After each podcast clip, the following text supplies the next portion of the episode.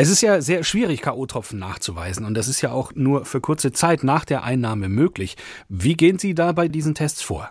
Genau, das ist letztendlich auch das Problem bei den K.O.-Tropfen, dass sie eben nur so eine kurze Zeit nachweisbar sind.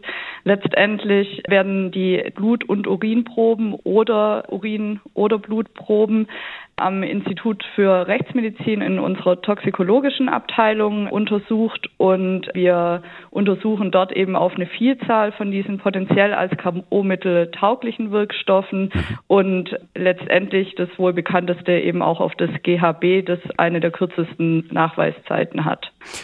Also es kann nicht sehr lange nach der Einnahme nachgewiesen werden. Wie lange ist denn dieser Zeitraum? Letztendlich haben wir uns auf einen Zeitraum von bis zu zwölf Stunden eingeschränkt. Es kommt natürlich immer darauf an, was für Substanzen oder was für K.O.-Mittel verabreicht mhm. wurden, aber es ist letztendlich ein sehr kurzer Zeitraum.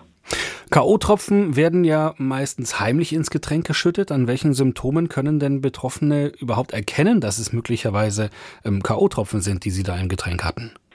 Letztendlich ist es für die Betroffenen an sich schwierig, das dann auch selbst zu erkennen, weil sie, man sagt immer, willenlos werden. Es verschwimmt alles so ein bisschen und letztendlich kennt man es vielleicht auch von einem Alkoholrausch, dass man einfach auch nicht mehr so sich selbst ist, sage ich jetzt mal. Und dadurch ist es eben auch das Problem, dass es auch schwer abzugrenzen ist. Ist es jetzt vielleicht auch in Kombination oder nur durch Alkohol oder habe ich nicht auch noch irgendwas anderes zusätzlich in mein Getränk bekommen? Gibt es denn gesundheitliche und psychologische Folgen? Also können KO-Tropfen da tatsächlich auch langfristige Folgen haben für die Betroffenen? Bei einem Einmalgebrauch von K.O.-Tropfen kann man zumindest nicht von körperlichen Langzeitfolgen sprechen oder auch nicht mit körperlichen Langzeitfolgen rechnen, weil die Substanzen eben im Körper doch auch sehr schnell und eben zeitnah und auch vollständig abgebaut werden.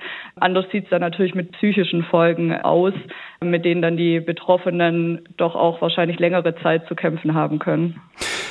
Sie erhoffen sich ja von diesen Tests auch bessere Daten über KO-Tropfen generell. Warum ist darüber bislang denn so wenig bekannt? Ja, das Hauptproblem bei den K.O.-Mitteln ist eben, dass sie diese kurze Nachweiszeit haben und die Betroffenen meistens auch äh, aus Scham und Angst, sage ich jetzt mal, erst eine Zeit später dann zum Arzt oder auch zur Polizei gehen und das Ganze melden.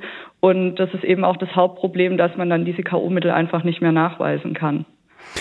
Wenn Sie diese KO-Mittel dann tatsächlich nachgewiesen haben, was passiert denn mit den Ergebnissen dieser Tests? Die Ergebnisse werden von uns ausgewertet und die Betroffenen haben dann die Möglichkeit, zu uns in die Ambulanz zu kommen bzw. einen Termin auszumachen und dort dann auch die Ergebnisse zu erfahren und natürlich auch mit uns über den ganzen Vorfall zu sprechen. Und wir hoffen, dass wir dann natürlich geeignete Ergebnisse bekommen.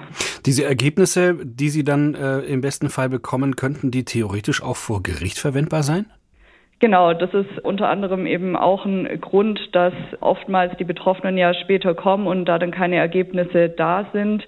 Und dadurch, dass wir das dann eben zeitnah auch nachweisen und es dann letztendlich zu einer Gerichtsverhandlung kommt, können die vor Gericht natürlich auch verwendet werden und als Beweismaterial fungieren.